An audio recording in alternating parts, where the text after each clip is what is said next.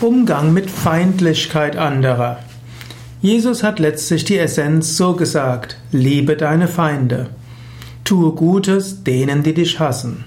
Swami Shivananda hat es auch so beschrieben und hat gesagt, bete für die, die dir feindlich gesinnt sind. Ein Swami, den ich mal kannte, der hat mal gesagt, wenn du dich spirituell entwickeln willst, dann ist es gut, wenn du Gegner hast. Denn was werden Gegner tun? Sie werden probieren, deine Schwächen herauszufinden. Das ist die gleiche Aufgabe wie ein Guru. Auch ein Guru hat auch die Aufgabe, deine Schwächen herauszufinden. Daher liebe deine Feinde und wenn du sie wirklich geliebt hast, dann hast du keine Feinde mehr.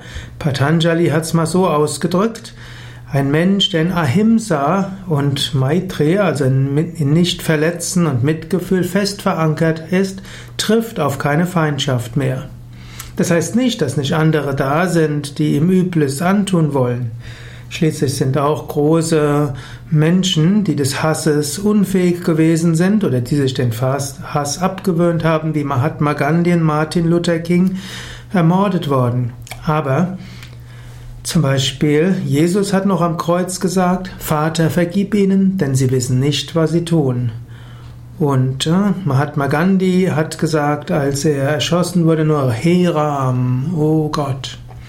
In diesem Sinne, selbst wenn Menschen dir Schlechtes antun, du triffst nicht, du denkst nicht, dass du Feinde hättest. Menschen wissen manchmal nicht, was sie tun. Menschen tun etwas aus Verletztheit. Menschen tun etwas äh, aus falschen Vorstellungen heraus. Aber du brauchst sie nicht als Feinde anzunehmen. Tief im Inneren bist du mit allen verbunden.